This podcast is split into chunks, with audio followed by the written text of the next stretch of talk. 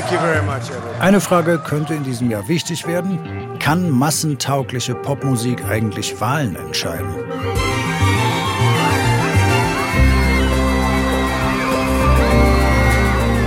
I feel like it's my job to constantly surprise people, but in ways that feel true to me.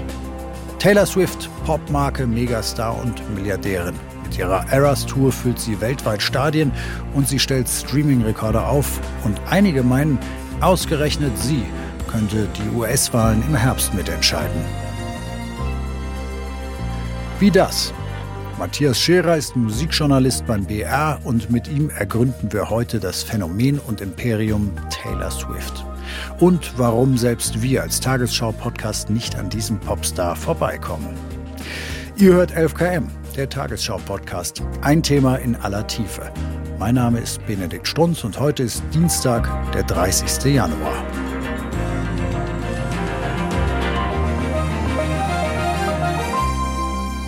Grüß dich. Hallo Benedikt.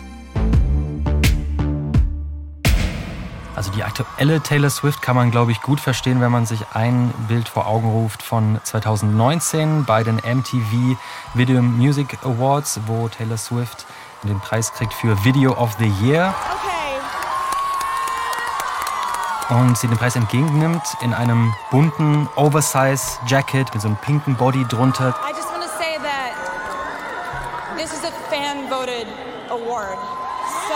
Sie spricht frei und selbstsicher und greift die LGBTQIA Empowerment Message des Musikvideos zu You Need to Calm Down auf, wo unter anderem ein äh, schwules Paar heiratet.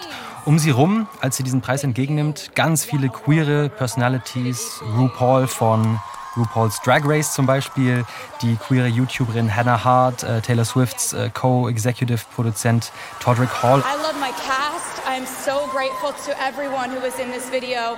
Thank you for doing this with us. Also sie macht es nicht alleine, sondern eben inszeniert sich oder ja, äh, stellt sich da als Teil von einer Bewegung, einer Szene, für die sie einstehen möchte. So you voting for this video means that you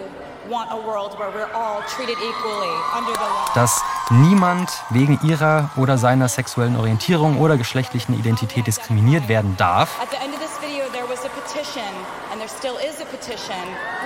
Zu dem Zweck hat Taylor Swift in diesem Musikvideo auch dazu aufgerufen, eine Petition zu unterzeichnen, die den rechtlichen Schutz vor dieser Art von Diskriminierung sicherstellt, nämlich den Equality Act.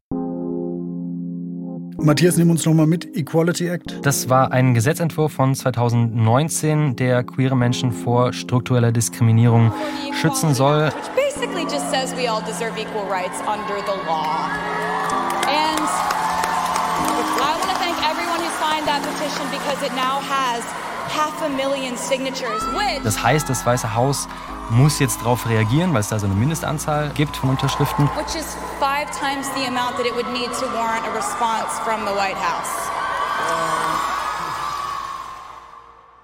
Wenn du dir nochmal dieses Bild vor Augen führst, was ist das für dich für eine Frau, die da auf der Bühne steht? Was strahlt die aus? Eine Selbstsicherheit, eine auch neu gefundene Selbstsicherheit. Also eine Szene, in die sie erst so ein bisschen reinwachsen musste, wo sie darauf hingearbeitet hat und dann, muss man sagen, auch in dem Moment PR-technisch und dramaturgisch richtig krass abgeliefert hat. Also sie lehnt sich da richtig rein und dann guckt sie so auf ihr Handgelenk und tut so, als würde sie auf die Uhr gucken. Also das ist alles durchchoreografiert, komplett selbstsicher und auch effektiv zum Anschauen auf jeden Fall.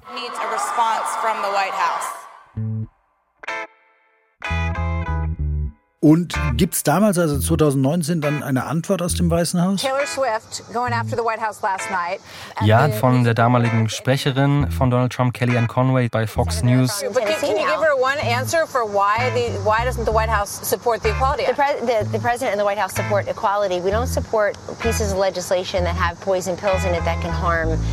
And dass dieser Equality Act, dass da viele, in Anführungszeichen, gefährliche Sachen drinstehen und dass deshalb dieses Gesetz nicht durchgebracht werden soll, obwohl natürlich die Regierung gegen jede Art von Diskriminierung ist. And so I actually like the new Taylor Swift song that is called "You Need to Calm Down." I can sing it for you. You know where she says. Uh, if you if you say it on the street, that's a knockout. If you put it in a tweet, that's a cop out. I'm just like, hey, are you okay? Und zu diesem Zeitpunkt sitzt im Weißen Haus als Chef des Weißen Hauses niemand anders als Donald Trump. Also muss man sich auch erstmal trauen, sich mit Trump äh, zu dem Zeitpunkt anzulegen öffentlich. Richtig.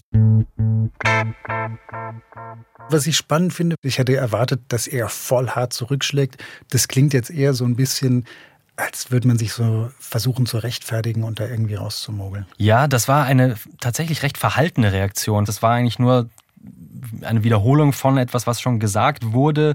Also das war damals eben einfach schon so, dass Taylor Swift gefühlt ein Popstar war, wo man sich wirklich überlegen musste, ob man da jetzt wirklich äh, full-on ähm, gegenhält oder ob man vielleicht da so ein bisschen in seiner Reaktion verhalten bleibt, wie das Donald Trump gemacht hat, einfach aus Angst, da irgendwelche Leute zu verprellen, die vielleicht zu der eigenen Wählerschaft gehören, weil damals Taylor Swift schon nicht ganz so groß wie heute war, aber schon, man hat gemerkt, okay, diese Person hat einfach eine gewisse Reichweite und da möchte man nicht ja, auf der falschen Seite dieser Reichweite stehen. Aber das ist ja mehr als Reichweite eigentlich dann, gell? Das ist dann politische Macht schon. Wenn man sich allein jetzt anguckt, wie viel FollowerInnen Taylor Swift bei Insta hat, also das sind fast 280 Millionen Fans. Nicht dein Ernst, wirklich? Das ist eine wirklich absolut absurde Anzahl. Sie hat wirklich 280 Millionen Follower bei Instagram, ja?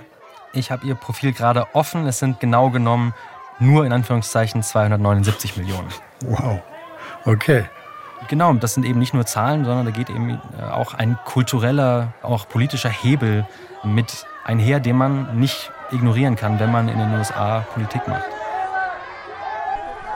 Also ich fand es auch bei den Konzertfilmen so interessant, wenn die Kamera da die Fans eingefangen hat. Also da hat man dann natürlich viele Mädchen und junge Frauen gesehen, ne, mit Handy im Anschlag, äh, in Kostümen, mit diesen Freundschaftsarmbändchen, die Taylor Swift so gern mag und die sich die Fans dann gegenseitig schenken. Ähm, aber natürlich hat man auch ältere Frauen gesehen, queere Menschen, People of Color. Wobei man den Swifties, glaube ich, kein Unrecht tut, wenn man sagt, dass die Mehrheit der Fans gerade in den USA weiß sind, weiblich und so zwischen, sagen wir, 15 und Ende 30. Was sie natürlich für Leute, die Wahlkampf machen, interessant macht weil da viele Erstwählerinnen und Erstwähler rumlaufen, die man potenziell für sich gewinnen könnte. Auf ihre Stimme hört gerade eine ganze Generation und damit ist nicht nur ihre Musik gemeint. Top gestylt, das Lächeln sorgsam einstudiert, die Auftritte perfekt inszeniert. Ihre Welttournee, die bricht gerade alle Rekorde. Die Konzerte alle ausverkauft, die Ticketportale zusammengebrochen. Mehr als 600 Euro kosten die teuersten VIP-Tickets. Taylor Swift zudem auf dem Cover des Time Magazine und auf der Forbes-Liste der 100 mächtigsten Frauen der Welt. Taylor Swift, äh, ein Phänomen zu nennen, wäre schon viel zu gering. Taylor Swift, ein Gesamtkonzept. Und das wirft Jahr für Jahr Millionen ab. Also die Eras Tour, das sind an die 150 Shows weltweit, ein absoluter Koloss von einer Tour. Die allererste Musikerin, die acht Konzerte im Londoner Wembley Stadion angesetzt hat, eine kaum fassbare Nachfrage nach Tickets gab es, wow. ähm, obwohl die auch nicht unbedingt günstig waren. Ne? Also für für den Teil der US-Tour, da haben Tickets durchschnittlich 250 US-Dollar gekostet. Nicht dein Ernst. Genau, und da ist noch nicht mal eingerechnet, was noch ausgegeben werden könnte und auch ausgegeben wird für T-Shirts, Poster, äh, keine Ahnung, Baseballcaps etc. Ich habe auch Leute in meinem Bekanntenkreis gehabt, die waren an dem Tag, wo die Deutschland-Tickets äh, on sale gegangen sind, alle mit mehrfachen Screens unterwegs und haben da wirklich dann, keine Ahnung, so richtig im Dispo gekratzt, um da an Tickets ranzukommen. Was sich dann auch bemerkbar dadurch gemacht hat, unter anderem, dass Taylor Swift im Laufe dieser Eros-Tour zur Milliardärin geworden ist. Forbes hat vermeldet, dass Taylor Swift-Vermögen seit dem 23. November größer ist als eine Milliarde US-Dollar. Und das hat auf jeden Fall mit dieser Tour zu tun, die alle möglichen äh, Rekorde gesprengt hat. Also und auch in der Musikindustrie ist sie dann ein Faktor, an dem du einfach nicht mehr vorbeikommst. Absolut, genau. Wir haben jetzt nur über das Live-Business gesprochen, in Anführungszeichen. Aber der andere Teil ist eben mittlerweile Streaming, kann man sagen. Da ist sie auch eine der ganz wenigen Musikacts weltweit, die vom Musikstreaming-System profitieren. Also sowohl bei Spotify, also Marktführer der Musikstreamer, als auch bei Apple Music war Taylor Swift 2023 die Künstlerin, die weltweit am häufigsten gestreamt wurde. Aber sie hat schon Mitte der 10er Jahre gezeigt, wie viel Hebelkraft sie im Streaming-Business hat. Also 2014, da hat Taylor Swift ihre Musik von Spotify runtergenommen. Und zwar aus Protest gegen den Gratisplan von Spotify. Ja, darüber hat sie sogar mit der ARD gesprochen, nämlich in einem Exklusivinterview am Rande ihres Köln-Konzerts 2015. honestly, um, out of respect for the people who make my music, the songwriters and the producers, I feel that it's my responsibility to sit out the game until I know for a fact it's being played fairly. Sie hat es durchgezogen und hat erst 2017 ihre Musik wieder bei Spotify verfügbar gemacht.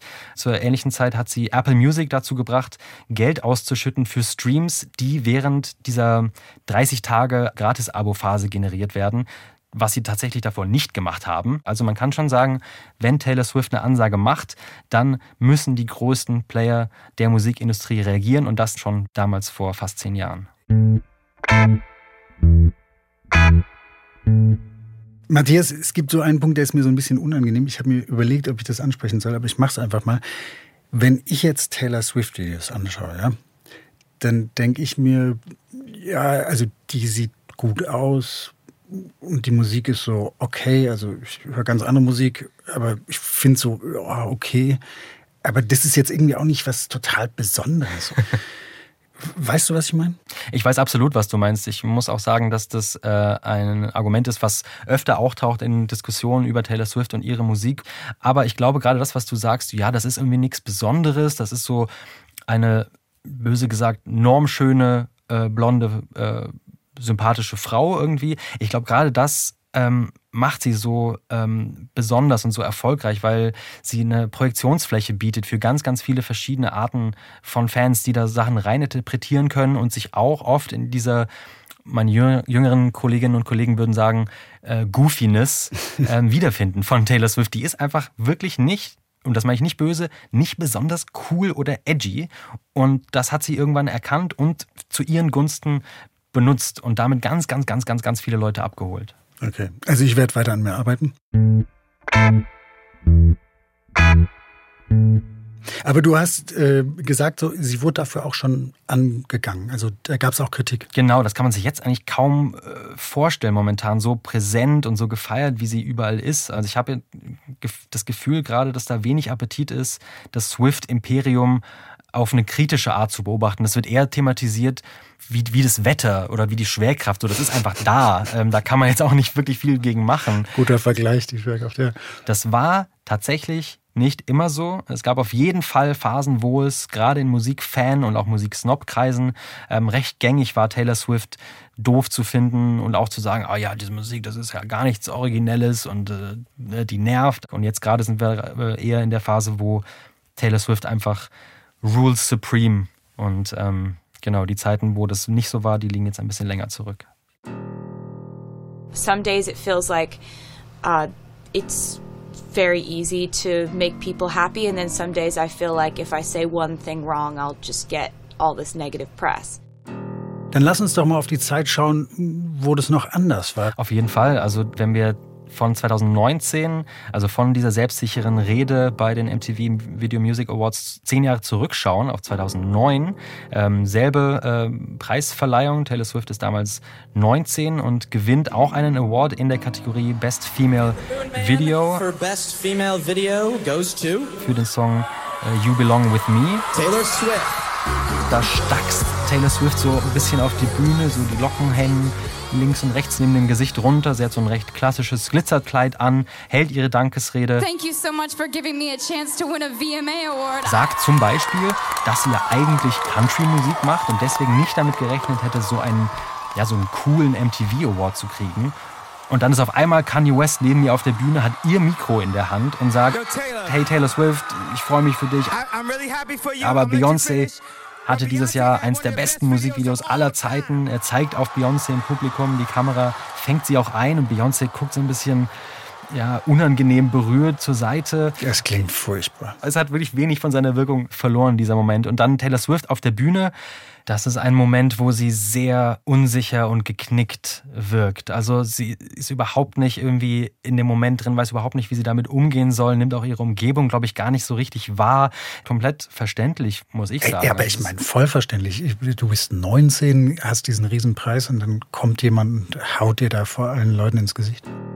Es gibt Buhrufe aus dem Publikum, die aber eher Kanye West gelten als ihr, aber sie interpretiert das als Zeichen dafür, dass die Menge nicht auf ihrer Seite steht. Also es tut schon auch immer noch ein bisschen weh, dazu zu schauen.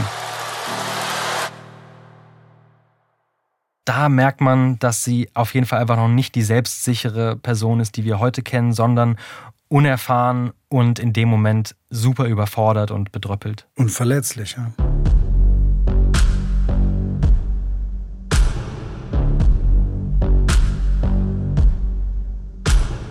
Aber sie kriegt prominenten Beistand und zwar von dem damaligen US-Präsidenten Barack Obama.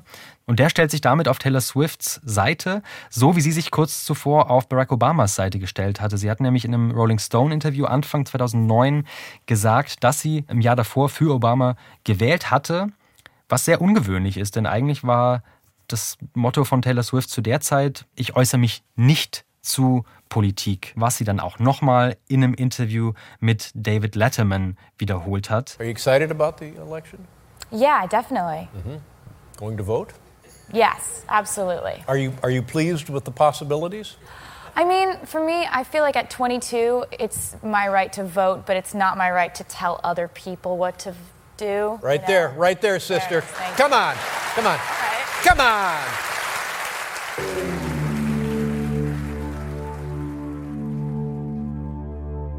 Also, da sitzt 2012 die Anfang 20-jährige Taylor Swift in der damaligen und bis heute legendären Late-Night-Show von David Letterman, erreicht ein Millionenpublikum, aber nutzt das bewusst nicht.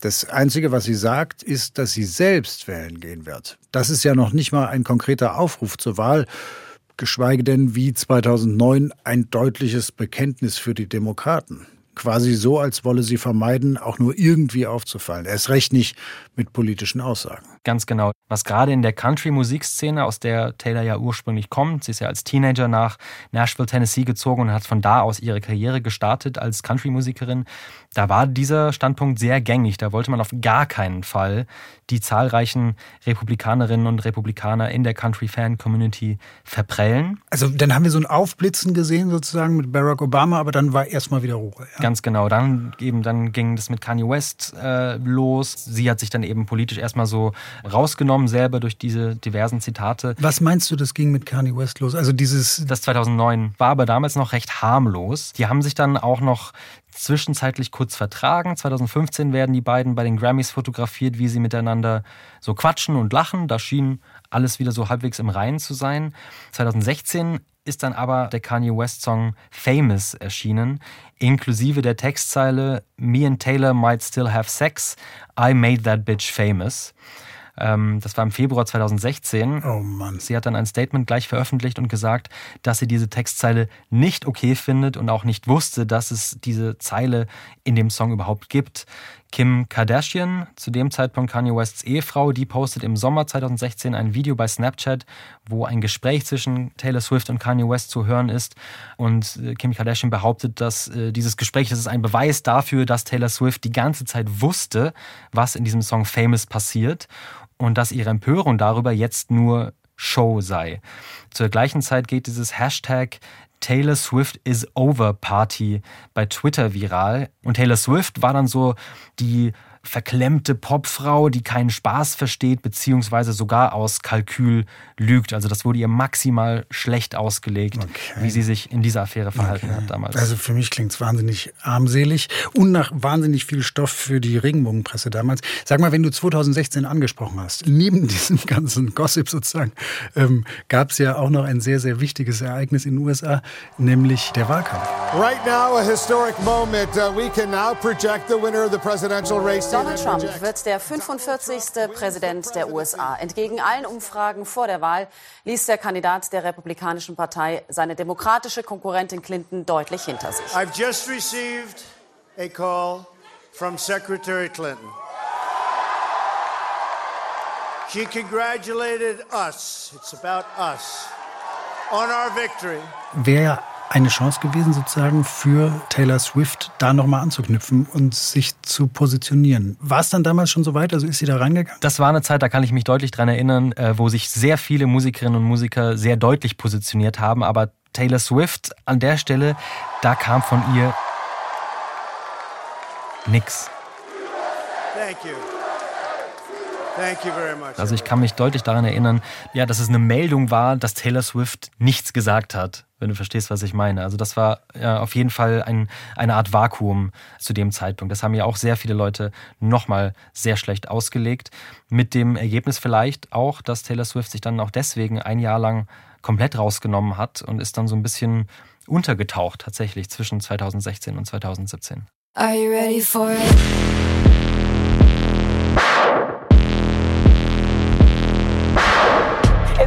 We've all been waiting for. You should see him get out of it. Taylor announced her new album. It's titled Reputation.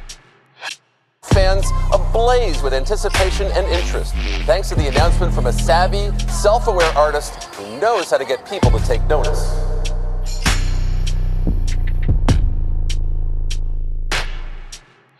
Es kam ja dann zum Comeback, sonst äh, würden wir sie jetzt nicht über sie sprechen. Wie genau ist ihr das gelungen? Wie hat sie das gemacht? Es hatte mehrere Ebenen auf jeden Fall. Also das war so der Zeitraum zwischen, würde ich jetzt zurückblickend sagen, zwischen 2017 und 2019, der Relaunch der Marke Taylor Swift. Also da gab es mehrere Entwicklungen, die stattgefunden haben. Zum einen Taylor Swifts Kampf gegen Scooter Braun. Das ist ein Musikindustrie-Veteran, der 2019 die Rechte an den Masteraufnahmen von Taylor Swifts ersten sechs Alben gekauft hat, der bekannterweise Kanye Wests Manager war zur Zeit von 2016 und dem Song Famous etc. Also da war eine persönliche Ebene auch. Und dieser Typ hat jetzt also die Rechte an Taylor Swifts Masteraufnahmen. Sag mal ganz kurz, und Rechte heißt dann im Grunde, sie produziert Musik, die wird irgendwie gekauft und er kassiert aber wahrscheinlich dann den Großteil oder so, muss ich mir vorstellen. Genau. Unter anderem, wenn es darum geht, ähm, möchte jemand zum Beispiel in einem Film oder einer Serie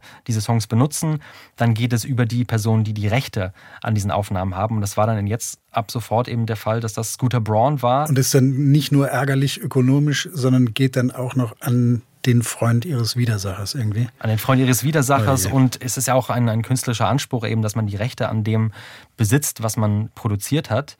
Und Taylor Swift hat das nicht auf sich sitzen lassen wollen und hat angekündigt, diese ersten sechs Alben neu aufzunehmen. Das war die eine Entwicklung. Die andere war, dass im August 2017 Taylor Swift einen Prozess gewonnen hat gegen den äh, DJ David Müller, der sie erwiesenermaßen 2013 sexuell belästigt hatte. Das ist ein Prozess, wo Taylor Swift sehr viel Zuspruch bekommen hat während des Verlaufs, also vor allem für die Art, wie sie vor Gericht ausgesagt hat. Sehr selbstsicher, sehr deutlich, sehr feministisch. Das hat sehr vielen Leuten beeindruckt damals. Und dann ist sie in diesem Zeitraum zwischen 2017 und 2019 explizit politisch geworden.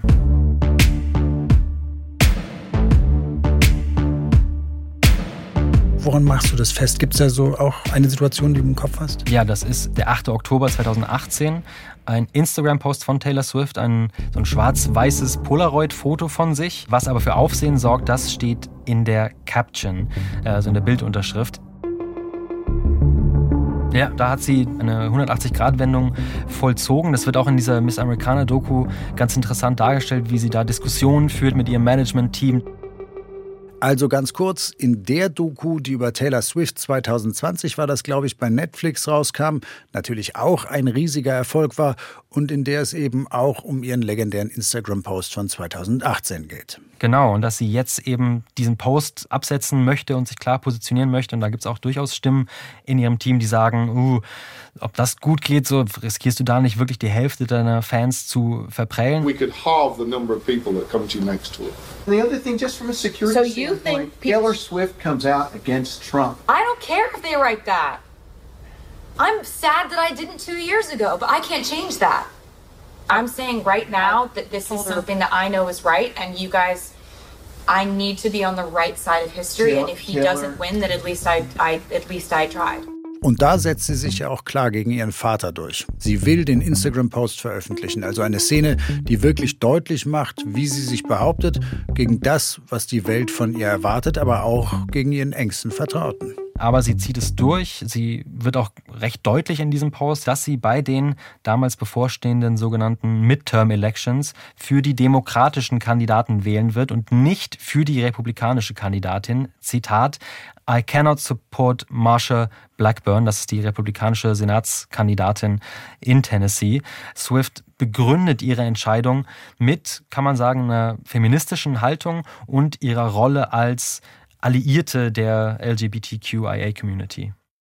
Lass uns bitte nochmal auf die Folgen davon schauen. Was ist passiert? Also hatte sie da politischen Einfluss mit diesem Post? Ja und nein. Fangen wir mal an, dass innerhalb von 48 Stunden nach diesem Instagram-Post äh, mehr als 169.000 Personen sich neu angemeldet haben, um wählen zu können. Und man kann schon davon ausgehen, dass viele dieser Registrierungen zu Stimmen für demokratische Kandidatinnen und Kandidaten geführt haben. Sicher belegen kann man es Natürlich nicht, aber die Vermutung liegt schon nahe. Und ähm, der negative Teil der Antwort ist, dass tatsächlich Marsha Blackburn, also die Kandidatin, von der Taylor Swift gesagt hat, das ist Donald Trump mit der Perücke und auf gar keinen Fall will ich für die wählen, die hat dann gewonnen und ist immer noch US-Senatorin für den Senat äh, und für den Staat Tennessee. Also negativ in dem Sinne, da hat sie quasi keinen Erfolg gehabt, keinen politischen. Richtig. Verstehe. Und hat Trump denn damals irgendwas dazu gesagt, dass Taylor Swift so deutlich war? Er wurde dann auch bei einem Fernsehinterview dazu befragt, dass Taylor Swift jetzt sich äh, zur Stellung bezogen hat.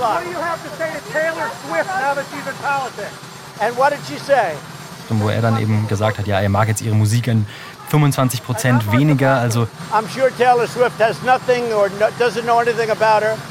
And uh, let's say that I like Taylor's music about 25% less now, okay? Eine tatsächlich recht verhaltene Reaktion von Donald Trump. Also gar nicht so doll draufgehauen, wie er das zu der Zeit gerne gemacht hat gegen Leute, die irgendwas gesagt oder gemacht haben, was ihm nicht gefällt. Sag mal, aber wenn ich jetzt auf der republikanischen Seite stehen würde, würde ich mir spätestens zu dem Zeitpunkt denken, oh oh, ich habe eine ziemlich mächtige Gegnerin. Ich glaube, das ist auch so. Also ne, 2023, das Jahr der Taylor Swift, 2024, das Jahr der US-Präsidentschaftswahlen. Ich habe schon den Eindruck, dass die Republikaner da etwas nervös werden. In so rechtsextremen Verschwörungskreisen kursiert seit Ende letzten Jahres die in Anführungszeichen Theorie, dass Taylor Swift ein Instrument der Demokraten ist. Ähm, das hat unter anderem der Fox News Moderator äh, Jesse Waters in seiner Show in so einem raunenden Ton thematisiert. Und hat da sinngemäß gesagt, okay, Taylor Swifts Erfolg 2023, das ist das Ergebnis einer politischen Aktion, die dafür sorgen will, dass Joe Biden dieses Jahr als Präsident wiedergewählt werden soll. Well, around four years ago, the Pentagon's Psychological Operations Unit floated turning Taylor Swift into an asset during a NATO meeting. What kind of asset? A psyop for combating online misinformation. Jesse Waters spricht von einer PSYOP, also einer Psychological Operation, so ein Militärding, wo Leute irgendwie manipuliert werden sollen, ist natürlich komplett gaga.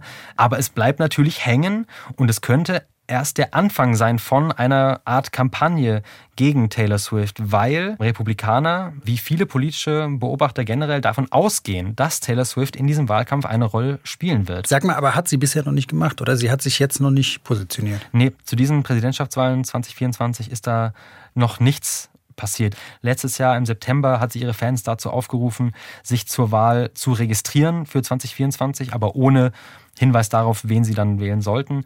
Da gab es laut Vote.org mehr als 35.000 neue Registrierungen an einem Tag. Oh wow.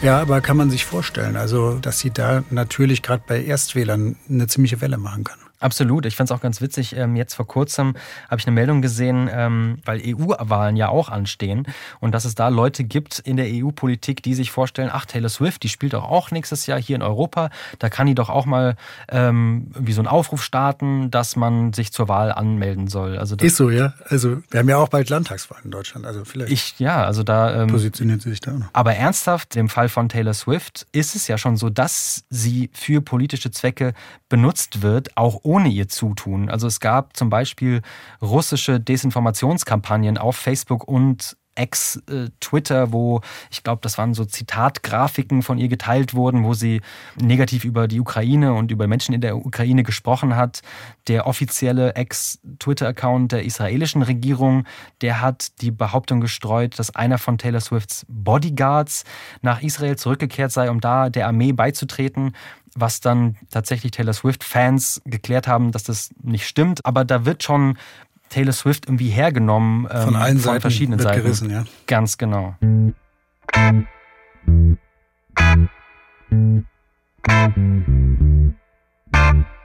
Ich habe jetzt eine Frau kennengelernt, die sehr, sehr kalkuliert Sachen macht, die das Business auch relativ gut vor Augen hat und da einer klaren Grammatik folgt.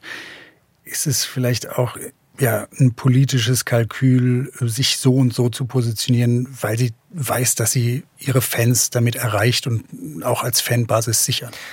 Das ist eine gute Frage. Ich nehme ihr die Entwicklung zu der Haltung, die sie jetzt mittlerweile eingenommen hat, ab. Also es sind Sachen in ihrem Leben passiert, zum Beispiel, also ihre, ihre Mutter hatte eine Krebserkrankung, sie hatte, hatte mit Essstörungen zu kämpfen, sie hatte diesen Gerichtsprozess wegen äh, sexueller Belästigung, sie hat sich mit der Musikindustrie auseinandergesetzt. Das sind alles so Sachen, die an ihr, die eine kluge Person ist, einfach nicht spurlos dran vorbeigegangen sind und die sie in, in gewissen Haltungen bestätigt hat. Natürlich ist da immer ein Kalkül dabei. Ich glaube auch, dass vor allem bei Taylor Swift erstmal die Marke Taylor Swift zählt, dass die geschützt werden soll und dass vor allem bestimmt werden soll, wie diese Marke wahrgenommen wird.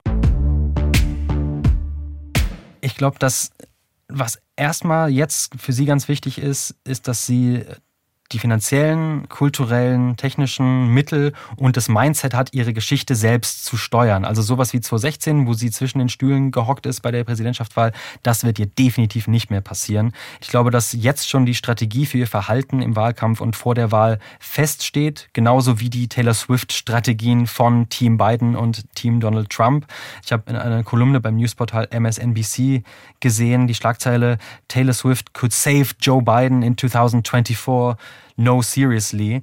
Also sie ist ein Faktor, mit dem irgendwie gerechnet wird. Sie hat eine Fan-Community, die sie mobilisieren kann und die wie bei Geschichten wie dieser Psy-Op-Sache quasi den unbezahlten Faktenfuchs machen und das Narrativ korrigieren können, äh, wenn Bedarf ist. Sie hat unbegrenzte finanzielle Mittel und Reichweite. Sie könnte, behaupte ich, jetzt sofort sämtliche Präsidentinnen und Präsidenten der Welt erreichen und denen irgendwas mitteilen, was dann auch zu einem gewissen Grad umgesetzt wird. Ja, die Frage ist nur, zu welchem Grad sie diese Mittel einsetzen wird. Dann sind wir gespannt, ob und wie sich Taylor Swift in diesem Wahlkampf positioniert. Matthias, vielen, vielen Dank. Sehr gerne, hat mir sehr viel Spaß gemacht. Wie sich Taylor Swift vom braven Country Girl zum potenziellen Republikanerschreck gewandelt hat, das hat uns Matthias Scherer erzählt. Er arbeitet in der Redaktion von der Puls Musikanalyse, dem Musikformat des BR, zu finden auf YouTube und TikTok.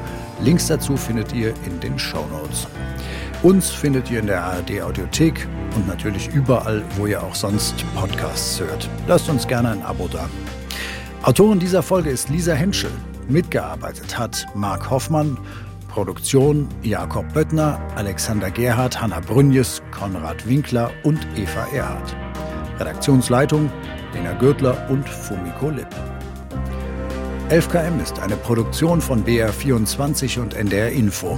Mein Name ist Benedikt Stutz. Und mich hört ihr morgen wieder.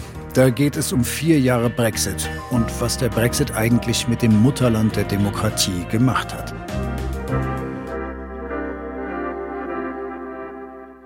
Und noch ein Tipp von mir, Taylor Swift, die ist ja in den vergangenen Jahren eine Ikone für viele Menschen in der LGBTQI-Szene geworden.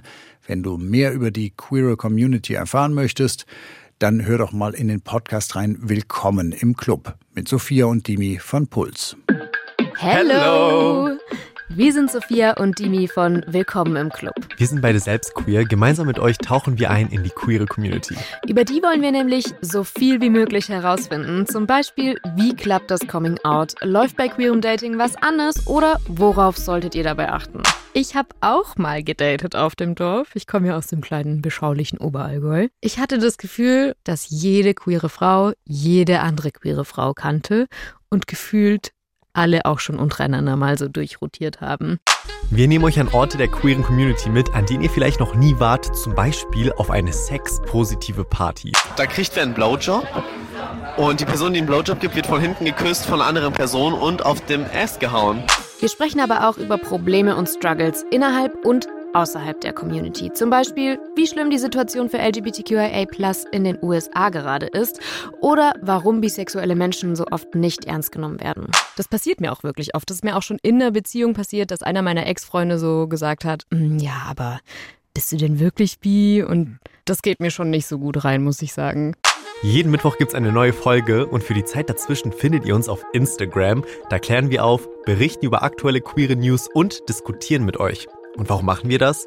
Weil wir beide uns mit vielen Fragen und Themen schon oft sehr alleingelassen gefühlt haben. Ich bin ehrlich, ich hatte nicht wirklich viel Wissen über die Community. Und mir ist halt oft hier dann aufgefallen, dass ich ein Gespräch nicht mitreden konnte. Mhm. Ich war zwar so Teil vom Kreis, aber konnte nur so zuhören und nichts sagen, weil ich so gedacht habe, ich würde es am liebsten gerade googeln. Mhm. No idea, was sich hinter diesem Begriff gerade verbirgt. Egal ob queer oder nicht, ihr seid alle willkommen, willkommen im Club. Willkommen im Club. Der queere Podcast von Puls. Mit Sophia Seiler und Dimitri Stratakis.